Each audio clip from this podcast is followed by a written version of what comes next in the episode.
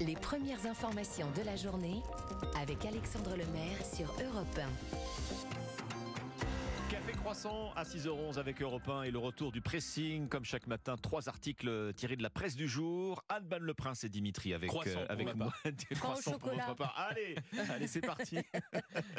Dimitri Vernet, votre, votre sélection ce matin. On parle pas de viennoiserie. Hein. Non, je vais vous parler des jours fériés parce que vous le savez, nous sommes aussi. euh, au mois de mai, le mois qui ressemble à un véritable gruyère, il faut le dire. Et oui, euh, ce mois de mai, souvent très attendu pour ces quatre jours non travaillés, le 1er, le 8, le 18 et le 29. Et cette année, mais il faut le dire, hein, ces jours tombent plutôt bien avec trois lundis et un jeudi férié. Bonjour les week-ends ou les fameux Bah, ponts. ça change de l'an dernier, on s'était fait arnaquer. hein. C'est ça. Bonjour les week-ends et les fameux ponts cette année. Voilà. Ouais.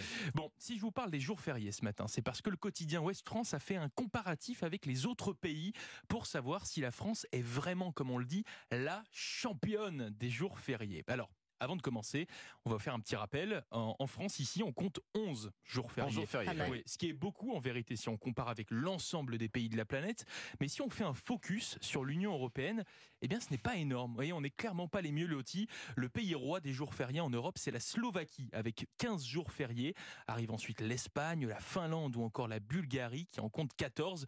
Et il faut en fait descendre bien bas dans ce classement pour nous apercevoir. On est 16e très exactement avec Ah ouais. nos 11 16e sur 27, oui. Donc Oui. on est loin d'être les c'est champions. ça, hein. oui. Bon, c'est nos 11 petits jours fériés, comme on, comme on pourrait dire. Bon, ça, c'est pour l'Union européenne, comme je vous le disais. Maintenant, dans le monde, Alexandre, Alban, est-ce que vous avez une petite idée du pays champion du monde des jours fériés? Hmm, je, je, je, je, je devine que ça va être beaucoup plus, mais je ne vois pas, non. Je dirais en Amérique latine, moi. C'est ça. Et bien, figurez-vous que c'est comme au foot. Les champions du monde, c'est l'Argentine avec pas moins de 17 jours fériés. 17 jours fériés. Oui, nationaux, et je dis bien nationaux, hein, car il peut y en avoir d'autres, des supplémentaires au niveau local, qui peuvent faire grimper le chiffre à 19 jours fériés. Et oui, après, on s'étonne que Messi a loupé l'entraînement lundi avec le PSG. Il est sûrement un peu trop habitué aux jours fériés. Bon, En, en jour ouvré, ça fait, ça fait un mois. Ouais, hein. ça fait un mois On se quasiment. prend un mois de Eh jours oui, fériés. C'est Bon. ça. Bon, et pour finir, mal. je voulais vous parler aussi du cas spécifique du Japon et ses 16 jours fériés. C'est le deuxième qui en compte le plus dans le monde. C'est beaucoup et en plus, figurez-vous que les Japonais ne sont pas comme nous en train euh, d'attendre un hasard du calendrier. Pourquoi? Parce qu'en fait, la loi protège ce mécanisme. Si un jour férié tombe un dimanche, c'est le lundi qui est chômé. Ah. Et si un jour travaillé s'intercale entre les deux jours fériés, eh bien celui qui est au milieu, il devient aussi férié. Conclusion, Alban Alexandre, je vous propose qu'on parte direction le Japon. voilà, la Euh, France- J'adore. pas si sûr, les pauvres japonais, je crois qu'ils ont Oui. deux semaines de congés payés. C'est ça. Mais Donc c'est- c'est- c'est- cela explique, ceci explique Voilà, cela, juste, juste compensation, Voilà. on va dire. C'est dans West France. C'est dans West hein. France, voilà. Et donc on n'est pas, euh, spoiler, non, on n'est pas la championne des, des- des jours fériés. Bon. Votre sélection ce matin, Alban. Eh bien, vous le savez, hein, J-2 avant le couronnement de Charles III euh, au Royaume-Uni. Ce sera votre vendredi thématique hein, de la rédaction d'Europe 1. Demain, d'ailleurs, eh bien, le Figaro décrypte euh, ce matin les secrets du protocole à suivre samedi pour les 2000 convives. Alors déjà, contrairement aux trois derniers couronnements, ça remonte. hein, les femmes de l'aristocratie devraient renoncer à leur tiare en diamant et les troquer pour des chapeaux ou des broches. La tiare, c'est cette petite, euh, ce petit diadème, en fait, petite couronne, diadème, non Oui, euh, c'est ça. oui. C'est exactement ça. Car selon Nicoletta euh, Gulas, spécialiste de la famille royale, Charles III est jaloux des femmes qui attirent l'attention. Seule Camilla aurait le droit d'en porter une.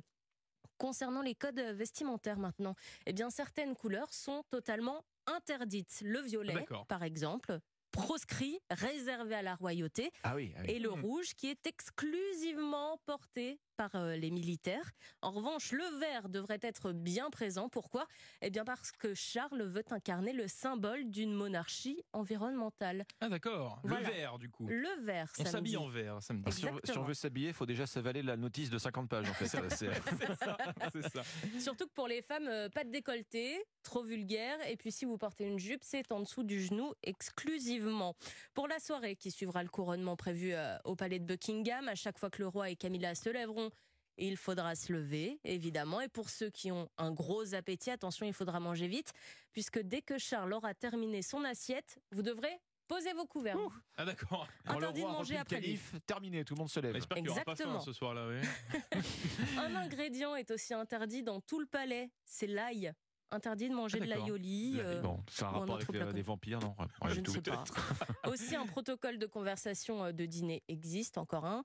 Euh, le plus souvent, les discussions sont centrées sur la météo classique, vous me direz, mais aussi sur les bouquets qui doivent contenir du myrte. À table, le roi parlera d'abord aux personnes situées à sa droite, puis seulement Puis après, après à gauche. à gauche. Quel protocole? Le Quel poids, de, le protocole? poids de la pompe, hein, du protocole. Ah voilà, c'est insupportable. Comme quoi le hasard n'a pas sa place à la table de Charles. Les secrets du strict, du strict protocole pardon, du couronnement de Charles III, c'est à lire dans les pages de Madame Le Figaro. J'ajoute ce podcast européen studio à ne pas manquer, euh, Alban. C'est une série spéciale monarchie britannique du podcast au cœur de l'histoire, à l'occasion bien sûr de ce couronnement de Charles III.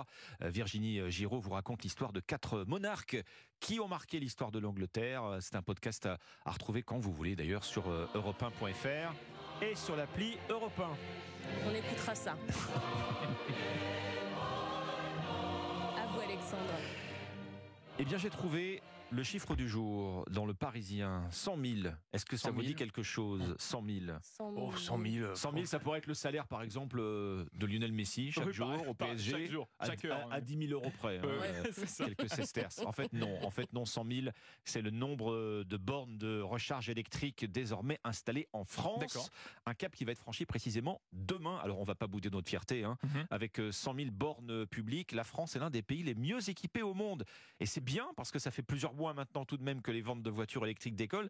13% hein, des immatriculations euh, l'année dernière. Oui. Euh, donc pour les véhicules neufs. Ça veut dire quoi? Ça veut dire qu'il y a en France aujourd'hui euh, 650 000 véhicules électriques en circulation. Alors vous faites le calcul. Euh, Une ça borne veut- pour six voitures. Exactement, exactement, Alban. Une borne pour un peu plus de six voitures à brancher sur la prise, c'est pas mal. Hein Mhm. Alors il reste le problème du maillage du territoire, hein, parce qu'aujourd'hui il reste quand même pas mal de zones blanches où il vaut, mieux pas s'aventurer Oui. si vous roulez euh, sur batterie. Évidemment, pas de problème si vous roulez en ville. euh, sur l'autoroute, ça va aussi. En revanche, et c'est l'exemple cité par le Parisien, si vous prenez les départementales ou si vous partez dans la Creuse, vous risquez d'avoir assez vite un petit souci. Et il reste aussi le prix du plein. hein, le plein Oui, de courant. plus, ouais. Là, c'est beaucoup moins cher à la maison. Euh, Mhm. Quand vous êtes à domicile, vous comptez entre 8 et 12 euros pour une recharge complète. Ça prend 8 heures. Euh, C'est un truc qu'on Mhm. fait idéalement la Oui. nuit. En revanche, dans une station, pour recharger sa voiture, ça va être entre 25 et 45 euros la recharge. Ah oui Selon que vous choisissez une borne classique euh, ou une borne euh, ultra rapide. Alors ça reste toujours moins cher que le plein d'essence. hein. Oui, c'est sûr. Mm. Euh, il reste malheureusement l'investissement de départ. Pour une voiture électrique, c'est quand même beaucoup Oui. plus cher Plus cher euh, que- actuellement qu'une voiture euh, thermique, même après dé- déduction du bonus écologique.